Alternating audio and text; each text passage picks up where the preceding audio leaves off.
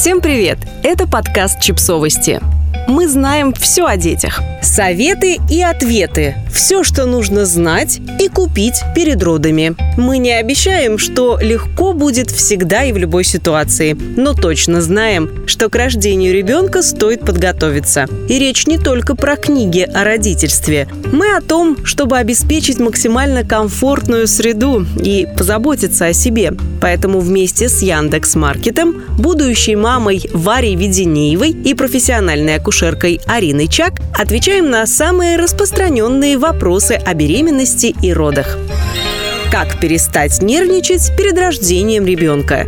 Варя Веденеева, основательница сервиса печати фотокниг «Периодика» и проекта 365don.ru, советует придерживаться цифровой гигиены. Она сознательно ограждает себя от пугающей информации. Вместо этого нашла поддерживающую команду врачей в клинике Арины и спокойно выполняет все рекомендации. Варю успокаивают и вдохновляют женщины, которым удалось после родов сохранить свою прежнюю активную жизнь. Например, Арина во время беременности продолжает ходить в баню. Арина Чак – дипломированная акушерка, основательница Акушерство Club, создательница проекта «Школа Доул», говорит, что обычно успокаивает знание того, что беременность и роды – естественные процессы. Когда пациентки Арины жалуются на тревожность, она рекомендует делать практику про род, вспоминать, что их на свет привела мама, родила, воспитала, вырастила. Маму родила бабушка, бабушку, прабабушка и так далее. Представление этой бесконечной цепочки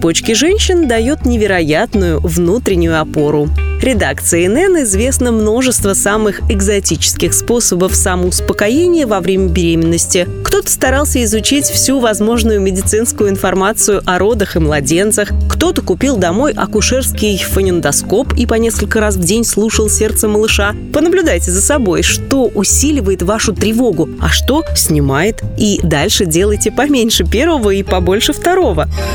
Как заранее подготовиться, чтобы облегчить беременность, роды и жизнь с младенцем? На курсах подготовки к родам Варя обнаружила, что многие приемы похожи на упражнения из йоги, которой она занимается много лет. Оказалось, что многолетние практики доверия к своему телу очень помогают спокойно переносить беременность. И, возможно, помогут в родах. Так что, если вы только планируете ребенка, то попробуйте йогу. Она помогает почти во всех сферах жизни. Сразу после родов Арина рекомендует наладить грудное вскармливание всем, у кого есть такая физическая возможность. Это значительно облегчает маме жизнь с ребенком, когда тебе не нужно думать о заканчивающейся смеси, о стерилизации бутылок, когда у тебя всегда с собой полезная еда идеальной температуры. А на тот случай, если нужно оставить малыша с папой или няней, пригодятся молокоотсос и сделанные заранее запасы молока.